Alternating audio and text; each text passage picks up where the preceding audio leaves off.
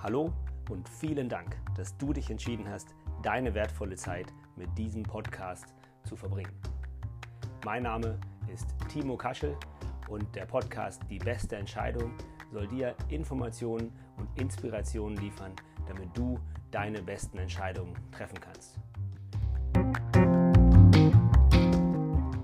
In dieser Unterkategorie möchte ich mich um die Fragen kümmern, die Patienten mir in der Praxis stellen und auf die ich dann eine Antwort finden soll, muss, kann, die sowohl mich von, aus fachlicher Sicht als auch den Patienten, die Patientin zufriedenstellt, so dass dann mit diesen Informationen einfach bessere Entscheidungen gefällt werden können.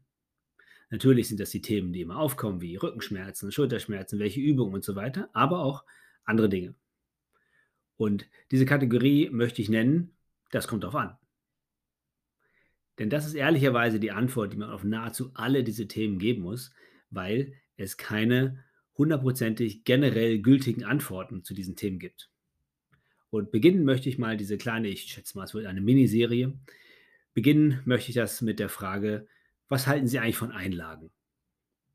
Das ist natürlich eine sehr schön allgemeine Frage und es geht hier um Schuheinlagen, die dann ähm, für Plattfüße oder Fußschmerzen, für Hallux valgus oder auch für Fersensporne, alle möglichen Dinge verschrieben werden. Und die Antwort ist natürlich, das kommt darauf an. Generell in meiner Praxis, in meinem gesamten jetzt äh, 20-jährigen Arbeitsleben, bin ich immer noch kein Freund von passiven Hilfsmitteln.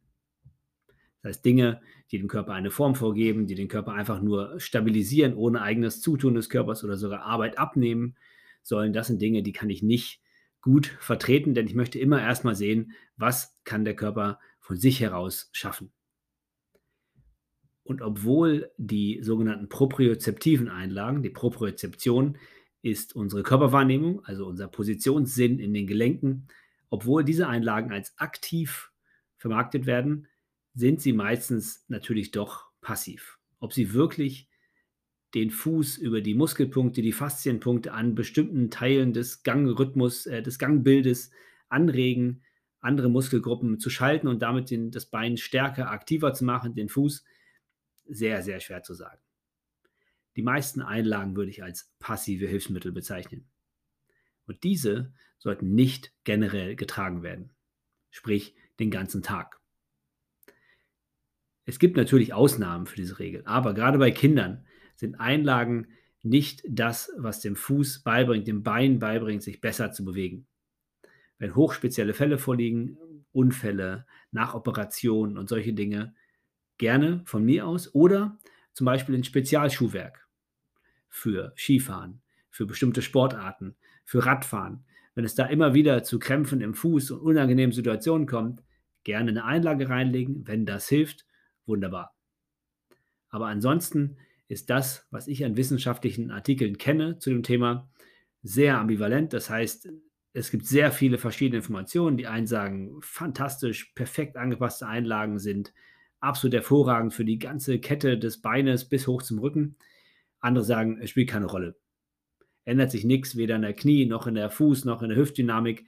Die Wirbelsäule ist sowieso unbetroffen. Also es gibt alle Informationen, die man sich denken kann die Untersuchung, die ich am interessantesten fand und die so das Bild so ein bisschen bestätigt hat, was ich auch habe, ist, dass man tatsächlich messen kann, dass die Fußmuskulatur atrophiert, das heißt kleiner wird, abnimmt in ihrer Größe, in ihrem Umfang nach circa achtwöchigem Einlagentragen bei erwachsenen Menschen. Und aus meiner Sicht kann das nicht das Ziel sein.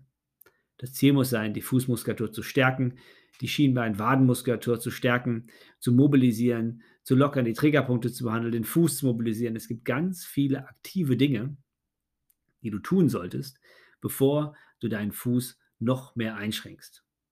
Tatsächlich sollten unsere Füße mehr Freiheit haben, besonders im Zehenraum, denn dort quetschen wir die Zehen meistens zusammen. Damit behindern wir viel der Fußbeweglichkeit. Die Fußmuskulatur ist nicht gut in Form. Die Beweglichkeit der Zehen lässt stark nach und das ist oft der Grund für die Fußschmerzen, nicht eine fehlende Einlage.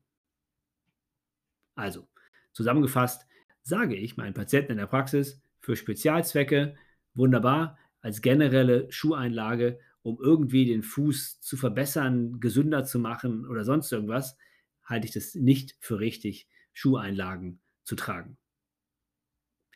Ich hoffe, dass, obwohl die Antwort natürlich nicht 100% eindeutig ist, ich hoffe, dass sie dir trotzdem weiterhilft und du vielleicht für dich, deine Kinder oder auch deine Verwandten, Bekannten eine bessere Entscheidung in Richtung Einlagen treffen kannst. Wenn du Fußübungen suchst, schau gerne auf meinem YouTube-Kanal nach, Chiropraktik Leipzig, da habe ich ein paar dieser Fußübungen veröffentlicht.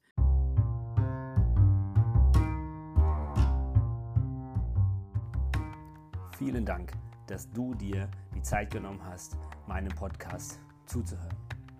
Ich würde mich sehr, sehr freuen, dass wenn es dir gefallen hat, was du gehört hast, du es anderen weiterempfiehlst.